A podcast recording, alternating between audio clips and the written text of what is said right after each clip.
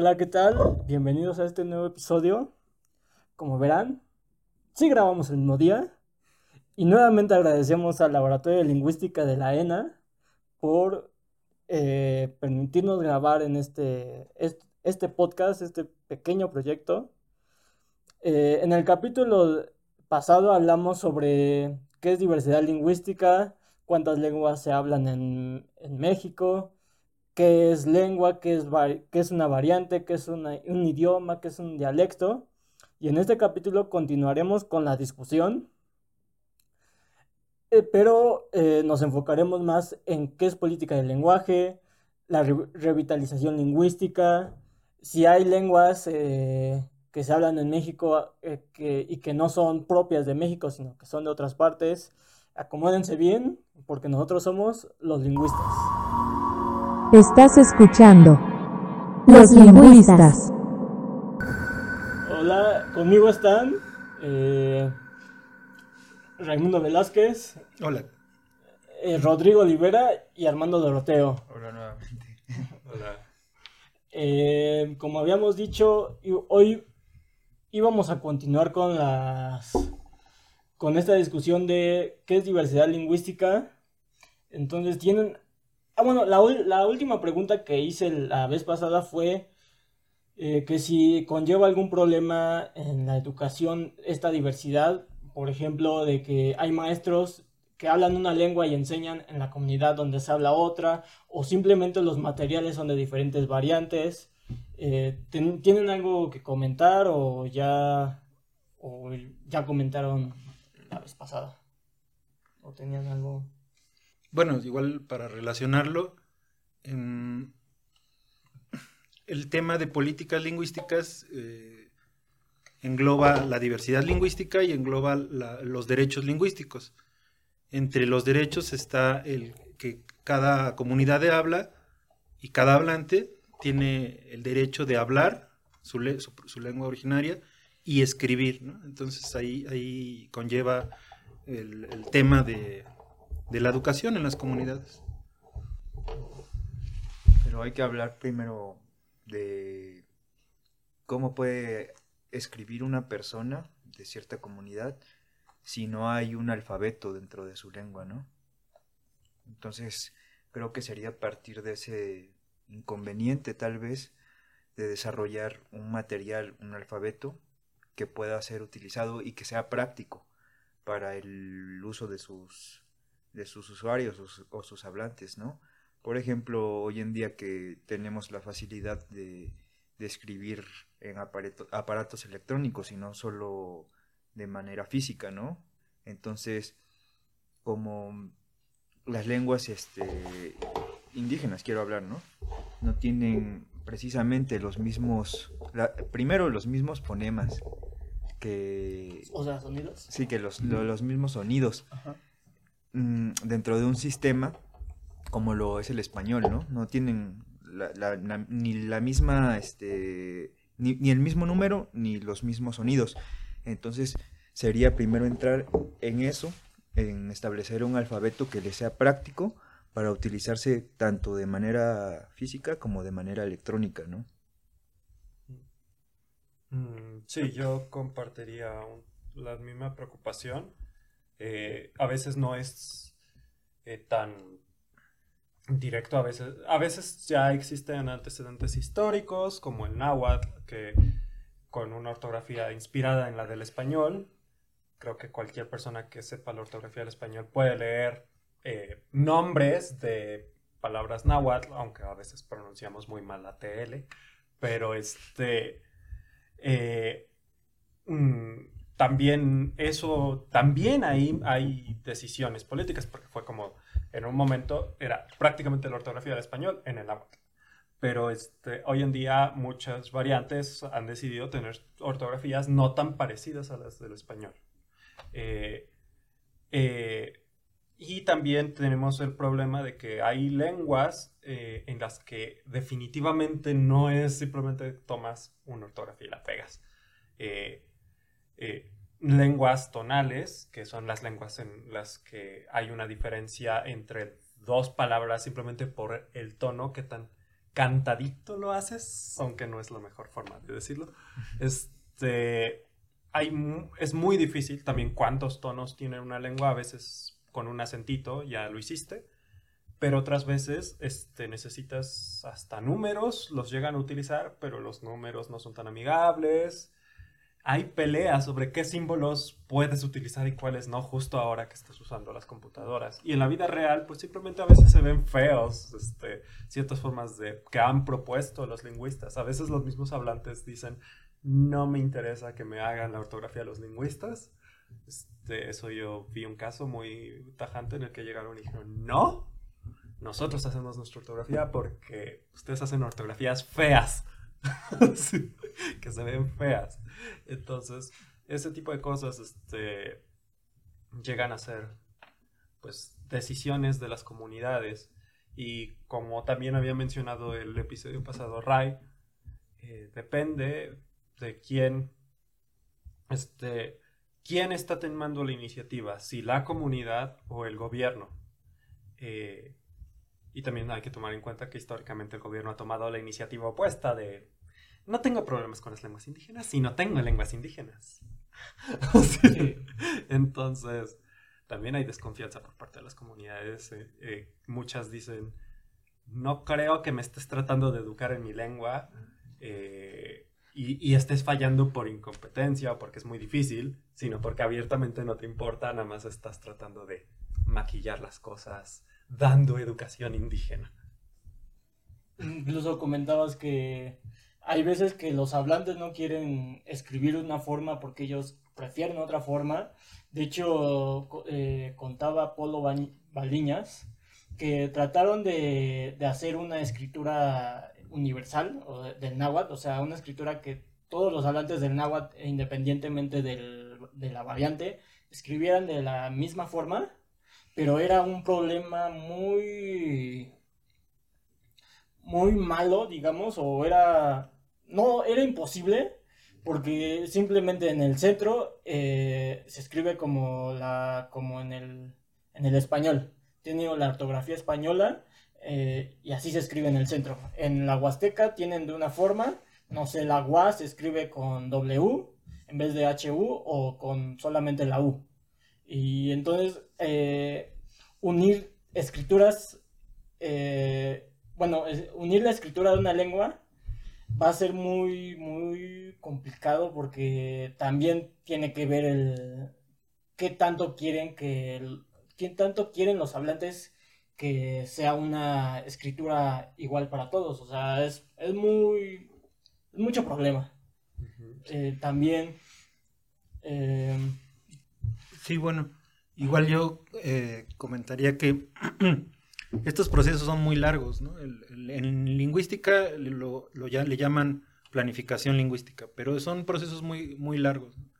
Dentro de estos estudios hay un, tipo de planificación que le llaman de corpus, que es el que se dedica a hacer diccionarios, ortografía, y hay otra otra planificación que es la de status, que, que se dedica a a analizar el estatus que tiene la lengua, si es oficial, si es nacional, si es eh, de cultura, creo que en algunos lugares le llaman. Pero digamos que además de que es un proceso largo, reúne varios este, factores, ¿no? Primero los actores, que son en los principales actores es la comunidad. Eh, otros actores son los lingüistas, este, especialistas en, esa, en, esos, en esas variantes o en esas lenguas. Pero el problema real es lo que comentaba, si, si la comunidad no se reconoce en las grafías, no va a funcionar ese proceso de, de, digamos, de, uso, ¿no? Porque a fin de cuentas las comunidades son las que tienen que usar eh, esa escritura y esa, esas formas de escritura, ¿no? Entonces el problema es estético y de reconocimiento, perdón.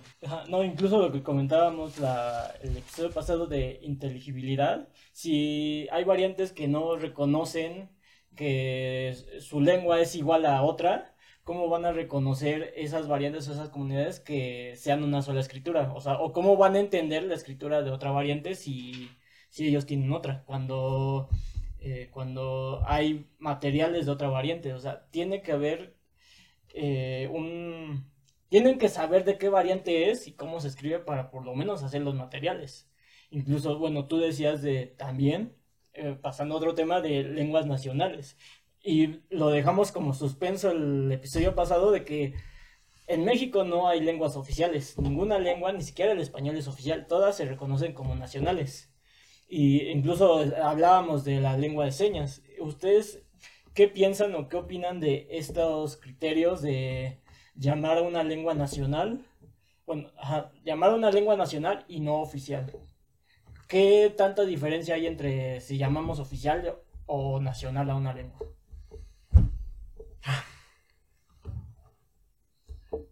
Son criterios políticos. Mm, yo creo que sí, va por una cuestión política y tal vez exime al gobierno de tomar ciertas responsabilidades si se considerarían como lenguas oficiales, ¿no? Como tal vez implementar, no sé, los documentos de importancia, o sea, la constitución en todas las lenguas, ¿no? Porque pues también resultaría un reto poder, este, primero por lo que hablábamos de tener un alfabeto y cómo se va a presentar de manera gráfica, escrita, ¿no? Y después la, pues, la amplia gama que tenemos, la, la, diversidad que tenemos en el país, ¿no? Mm, pues sí, yo también estaría de acuerdo con que fue una forma de escapar del problema y también escapar del problema de bueno, el español de, de, facto, de hecho, sí es la lengua oficial. Así de, pero... Eh, pero, al, pero al no ponerle el título de lengua oficial, se pueden dar el paso, pueden decir, ah, miren, aquí no discriminamos. Así de, entonces es, es el juego de, este, de, mm, de que los hechos en la vida real son diferentes a lo que realmente se está diciendo en, en la ley.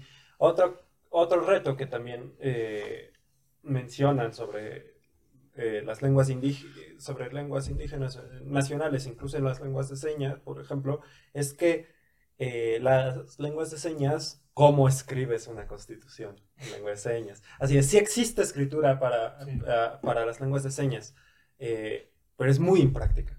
Es muy impráctica. Nadie la utiliza. Nada más es como una propuesta teórica que alguien dijo, ah, pues sí, esa debe de ser la escritura de la lengua de señas. Y ahí se quedó en... Normalmente los hablantes de lengua de señas, más bien los señantes, lo que hacen cuando tienen que escribir es escriben eh, un, español mal escrito, entre comillas, así escriben, este, nada más las... Escriben las, los equivalentes de las palabras de las señas en español pero con la gramática de la lengua de señas. Es lo que hace. Así de... Eh, o si ya saben más o menos español escrito, este, completamente, pues sí, eh, te lo escriben en español escrito bien. Eh, pero al fin y al cabo son, mm, son políticas que, mm, mm, que son difíciles de implementar porque, porque el gobierno está tratando de jugar a eso de no discrimino, pero en la práctica sí lo hago. Entonces, eso es algo delicado y aunque no lo hicieran a propósito, eh, siguen siendo demasiadas lenguas, más las lenguas de señas. ¿Qué hacemos con ellos? Incluso también podemos sumar las, las lenguas no nacionales, las que se hablan como el chipilo, o no, no sé qué otra lengua que no, que no es originaria de aquí, pero hay lenguas, ah, el, alemán bajo con los eh, menonitas en Sinaloa, me parece, ya son lenguas que posiblemente tengan sus variantes mexicanas y que, en, no sé, con el alemán bajo no se entiendan, no se entienda ese alemán bajo con el, con el que se habla en Alemania, o incluso ya, ya tienen sus propias variantes. ¿Qué opinan sobre eso? O sea ¿Las podemos considerar nacionales? ¿Las podemos considerar ya originarias de México? ¿O, no? Pues yo diría que sí, este, nacionales, pero tal vez como originarias, ¿no? Porque no tendrían su origen en México, ¿no? Sino que, pues debido a procesos migratorios, terminaron en este territorio, ¿no? Entonces yo las llamaría más como lenguas nacionales, que comparten pues ese mismo grado o ese mismo estatus que las demás lenguas eh, la lengua de señas, las lenguas indígenas, el español, pero no como lenguas originarias. Bueno, el- los derechos lingüísticos, eh, me imagino en ese contexto cuando surgieron eh, la Ley General de Derechos Lingüísticos, antes de que existiera, cuál era eh, el estatus de las lenguas indígenas este, y cuál era, seguramente el estatus del español era la lengua oficial, yo supongo, ¿no? Cuando plantean la, la necesidad de los derechos lingüísticos y, y dicen que todas las lenguas que se hablan en México son nacionales, pues yo creo que incluiría las lenguas eh, no indígenas, ¿no? Sea sea, pero eh, aquí, digamos, es como un problema teórico, donde, digamos, los derechos, como parte de un tema de, leyes, pues sí hay, una, hay un escenario ideal. Lo ideal sería, por ejemplo, en el terreno de la educación, que en el náhuatl, por ejemplo, lo ideal sería que todas las variantes se pudieran entender en una misma norma. Pero lo real, como decía Rodrigo, pues supera lo, lo ideal, ¿no? Que lo ideal es lo que plantearían los derechos, ¿no? Que todas tienen el mismo derecho. Pero la realidad supera la, la, pues, la ficción de, las, de los derechos lingüísticos. No por eso dejan de ser importantes los derechos lingüísticos. Eh, es importante porque cambia la política de cómo tratar a las comunidades. Y aunque sean problemas este, polémicos, ¿no? Que una, una variante, una comunidad no se reconozca en las grafías que otra comunidad ya está usando, pero de todos modos todos tendrían el mismo derecho a, a tener su norma o su forma de escribir. Sí, este, yo estoy de acuerdo con que deberían de ser consideradas lenguas eh, eh, nacionales, eh, pero también el texto constitucional es claro que no son consideradas nacionales. ¿Por qué? Porque aquí dice lenguas indígenas, lenguas de señas y español. Ahora el problema es, ok, lenguas de migrantes no son nacionales, pero ¿qué pasa con lenguas como el Kikapú? Que es una lengua indígena, porque es del continente americano, eh, antes de los españoles, que también la constitución dice que tiene que ser de antes de los españoles, pero son migrantes que llegaron en el porfiriato. Entonces, y, de hecho hoy en día tienen ciudadanía tanto mexicana como estadounidense, pueden cruzar la frontera cuando quieran. Este, entonces, ahí nos quedamos con cara de... Entonces los migrantes, eh, los indígenas tienen un privilegio por ser, este, para, para ser considerados nacionales o cómo estamos manejando la cosa.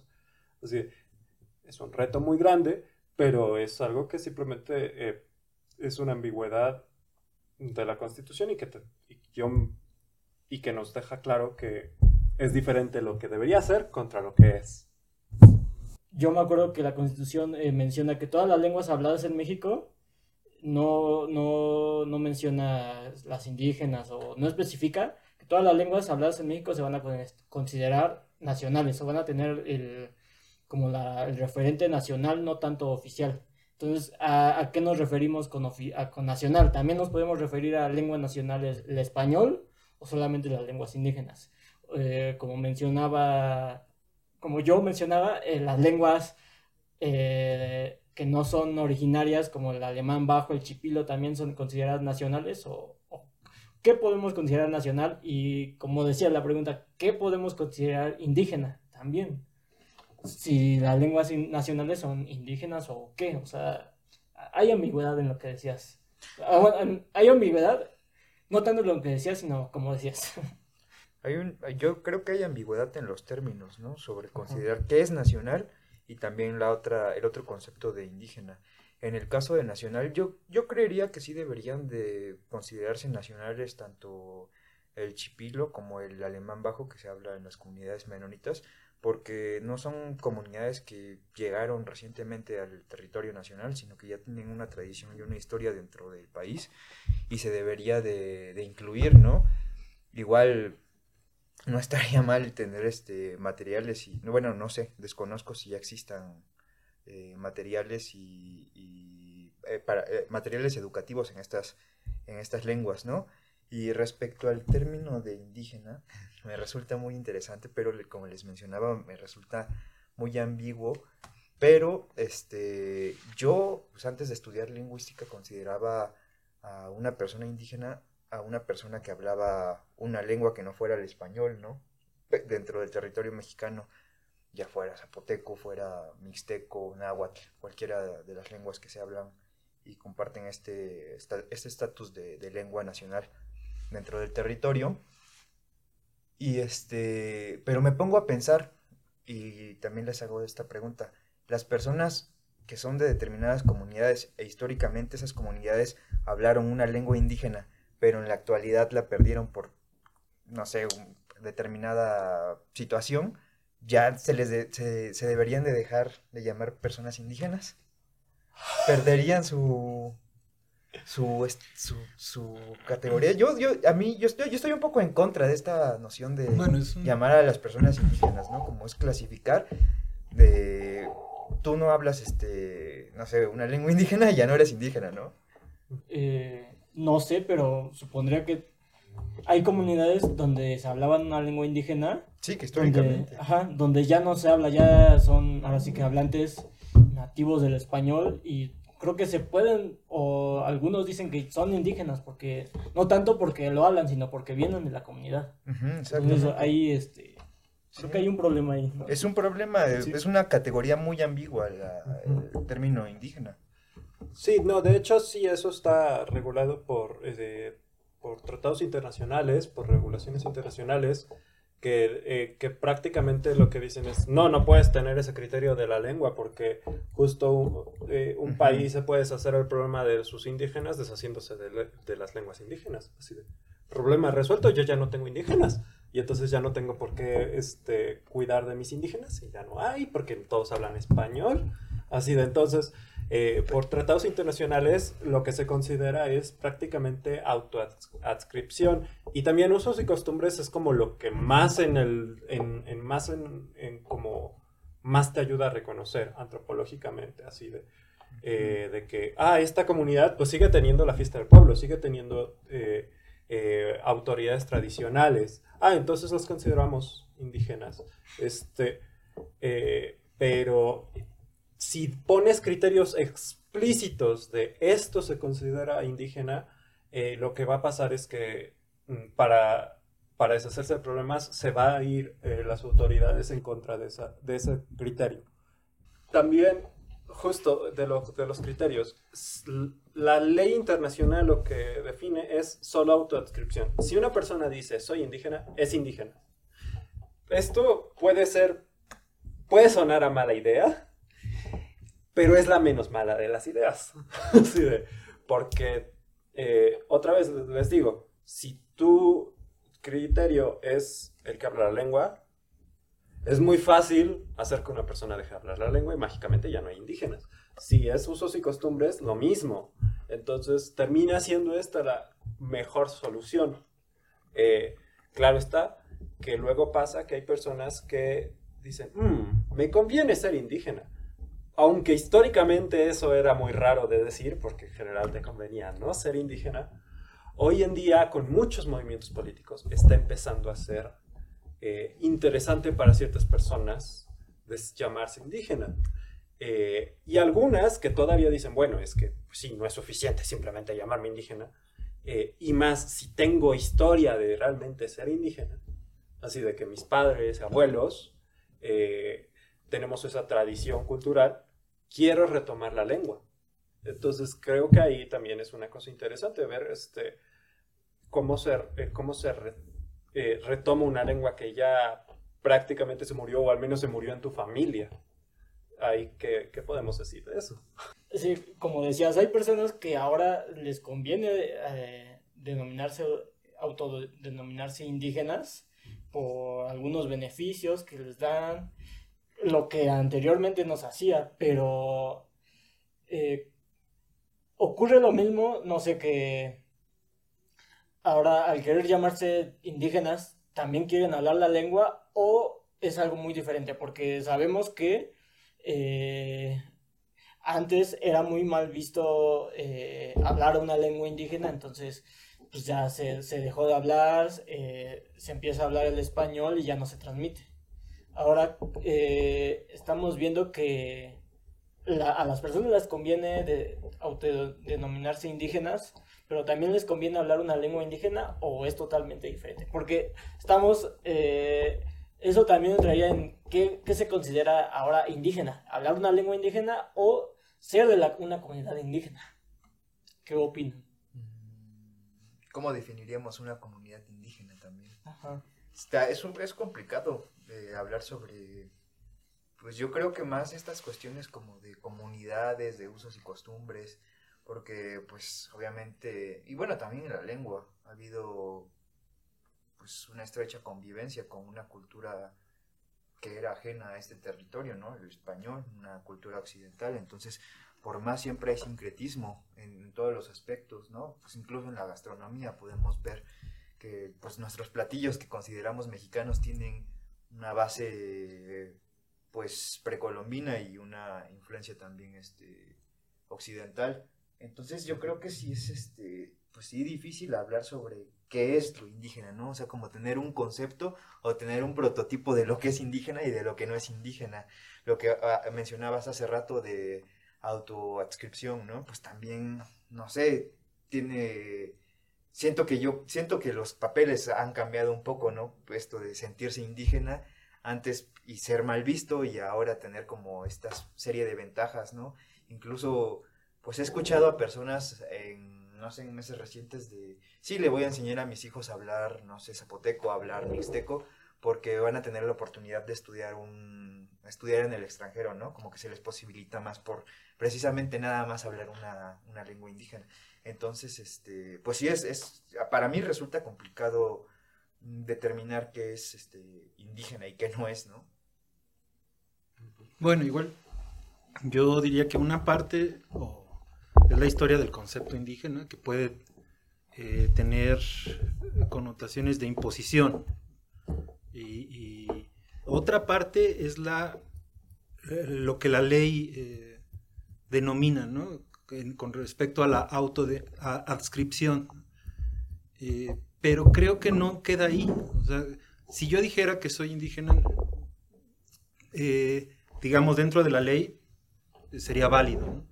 Pero lo que conlleva realmente ser es tener costumbres, tener hábitos, tener tradiciones y habla, ¿no? Y usar el habla. Entonces, eso es lo que creo que, que co- conllevaría, o sea, lo que reúnen las características para formar parte de una comunidad. Ahora, dentro de una comunidad puede haber eh, una parte que habla y otra parte que no habla ya la lengua, ¿no? Eh, siguen siendo la comunidad indígena, pero hay una parte que le llaman comunidad de habla y son los que todavía la usan, la practican, y otra parte que solo, digamos, eh, sigue usando los hábitos, las costumbres cu- culturales, tradicionales, pero ya no la hablan. Entonces aquí el tema es este, el habla, o hasta cómo conservarla. Entonces, desde tu punto de vista, el prototipo de, de indígena sería una persona que, que tiene una serie de usos y costumbres dentro de una comunidad, pero a la vez tiene una, un sistema lingüístico particular de esa comunidad. Ese sería como un prototipo de una persona indígena. Y tal vez en menor grado sería una persona que ya no la hable. Sí, sí, sí, eh, la identidad, ¿no? O sea, que se identifique con el grupo. Con el grupo. Con el grupo. Si no, si alguien dice solito que es indígena, pues solito se lo va a creer, pero Ah, realmente una característica es que esté en un grupo Sí, y me que pare- sea identificado y Sí, me parece muy interesante esa noción como de conjunto. Sí, de sentirse identificado con otras personas que pertenezcan a esa comunidad y no necesariamente que tengan pues esa lengua, ¿no? Que bueno, que claro, es muy importante si existe una lengua de por medio en la que pueden comunicarse y, y pues sí presentar un diálogo, ¿no? Pero, pero creo que es un buen concepto para poder este, llevarnos como a otras, a otras vías, ¿no? A otras discusiones. también una pregunta que iría eh, ya no tanto a la lengua, sino a los derechos indígenas es ¿qué pasa con los indígenas migrantes? Ya no hablando del Kikapú, eh, sino de migrantes internos dentro del país, así de muchas veces todavía migran como en conjunto, por, así de tienes eh, que, como diásporas de personas de otras, de, de, por ejemplo, yo conozco por eso es que conozco un poco más de zapoteco, eh, personas que vienen de comunidad, en zapoteca, comunidad zapoteca que vinieron juntos, migraron juntos aquí a la Ciudad de México. Entonces, pero ya no están en su comunidad. Entonces, ¿son indígenas? ¿No son indígenas? Y además, otra cosa importante, tienen que tener los mismos derechos que los indígenas eh, originarios del área de la Ciudad de México. Así de, eh, porque si eres, si eres pueblo originario tienes ciertos derechos también sobre eh, tener una voz sobre el uso de suelo de tu territorio. De repente a los indígenas de, de otros territorios también hay que darles, que vienen migran, como migrantes, tienen eso mismo. Eso es una ambigüedad que hoy en día está en la ley, que no sabemos a quién darle esos tipos de derechos. Entonces, honestamente, aquí vemos una intersección muy importante en el que simplemente hablar de, ay, yo hablo una lengua, ay, qué bonito, este, ¿cómo se dice perrito en tu lengua? No, aquí es una cuestión de que muchas veces es de vida muerte, decisiones que afectan eh, a las personas en su vida real. Entonces, sí, porque igual relacionándolo, las comunidades, o sea una pequeña comunidad o una familia, migran por necesidad entonces la necesidad empuja, o sea, son presiones económicas eh, que hacen que la gente se mueva. Sí. Pero no por eso este, el, concepto de comunidad lo dejan allá. No. Yo digo que de algún modo se traen el concepto comunidad, aunque sea una pequeña o una microcomunidad, no sé cómo llamarle, pero siguen, digamos, este, reproduciendo eh, digamos, la cultura comunitaria, que no solo es focalizar ese territorio, sino son tradiciones, son costumbres, hábitos. Incluso eh, decías que hay migraciones y se traen su, su cultura, su comunidad. Eh, sé, yo sé, bueno, no sé muy bien, pero tengo, sé muy claro que la ciudad de Nezahualcóyotl se, fundó por hablantes del otomí. Migraron a, esa parte, entonces supongo que llevaron algunas culturas, bueno, algunas tradiciones, costumbres, y en un principio se habló otomí, pero yo creo que vieron como que tenían más oportunidades al hablar español y ya no se transmitía tanto la lengua del otomí, y se fue perdiendo y así. Eh, ahora Ciudad de Zabalcoyo ya pocos saben que se hablaba otomí. Y bueno, eh, de hecho, creo que no sé si tengan algo más que comentar eh, para ya cerrar el, capítulo. Pues Nos faltaría hablar de, revitalización en un tercer capítulo sobre diversidad lingüística, o ya sería política del lenguaje propiamente.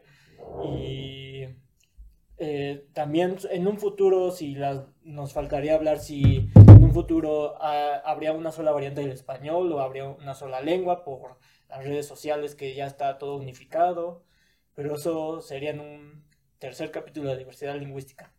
Sobre esto que estábamos comentando, ¿tienen algo, más, algo último que comentar? Pues, sí, pero creo que se va a extender mucho. Bueno, este, me interesó lo que hablaba sobre las migraciones y creo que también hay que hablar que no todas las migraciones son iguales, ¿no? Porque pueden ser migraciones que sean por un cierto tiempo, ejemplo, las personas que se van de comunidades de zapotecas que se van al norte del país a, a la siembra de, de, tomate, ¿no? O, por ejemplo, a, a piscar este, ¿cómo se llaman estas cosas? Eh, zarzamoras zarzamoras a otras partes del país. Incluso creo que han existido casos que se van al norte del país como de manera, de, manera legal y, y regresan. Eh, y otras, como el, el caso de, de las comunidades que se establecen acá en la Ciudad de México y son comunidades grandes. Eh, yo también sé de la existencia de grupos zapotecas en, en Ciudad Nezahualcóyotl, Ah, eh, precisamente de una comunidad que se llama Talea de Castro. Incluso las personas que viven en Ciudad Nezahualcóyotl replican la misma, la misma fiesta patronal que se celebra allá en Talea, eh, en la misma fecha. Y pues por la imposibilidad a veces de trasladarse hasta hacia el, hacia el pueblo, ¿no? Y poder celebrarla. Entonces han tratado como de conservar esta, estas tradiciones dentro de, o bueno, fuera de, de su comunidad, pero teniendo como pues la, la misma serie de pasos, ¿no? Con los mayordomos, todo esto. Entonces eso también los este, autodefiniría como, los definiría como personas de ese mismo grupo fuera de su comunidad. Y es que sí, Nezahualcóyotl se creó con eh, migrantes. Entonces, eh, poniendo un ejemplo que yo creo que podría, bueno, podría explicarse un poco mejor. Podemos ver el caso de Roma, la película, donde el personaje principal es, eh, se me fue el nombre, pero es el personaje de Yalitza Aparicio, de habla, habla zapoteco. Mixteco. Ah, mixteco. Bueno, eh, tenemos otra lengua en Nezahualcóyotl. Entonces, de hecho, eh, esa película surge en, en la colonia Roma y un poco de Nezahualcóyotl y todas esas. Entonces, sí, Nezahualcóyotl y eh, alrededores hay habla, bueno, hay hablantes o hubo hablantes de diferentes lenguas por las migraciones. Sí, claro. Eh, ¿Algo más que comentar? Pues no, quedan muchos temas. El tema de políticas es muy grande. Eh, pues eh, aquí acabamos el segundo capítulo de diversidad lingüística, cuarto de todo el podcast. Como se darán cuenta, ya no hay imagen, se nos fue la, la batería, pero nosotros seguimos hablando. Nos vemos en el siguiente capítulo sobre revitalización y nosotros fuimos los lingüistas.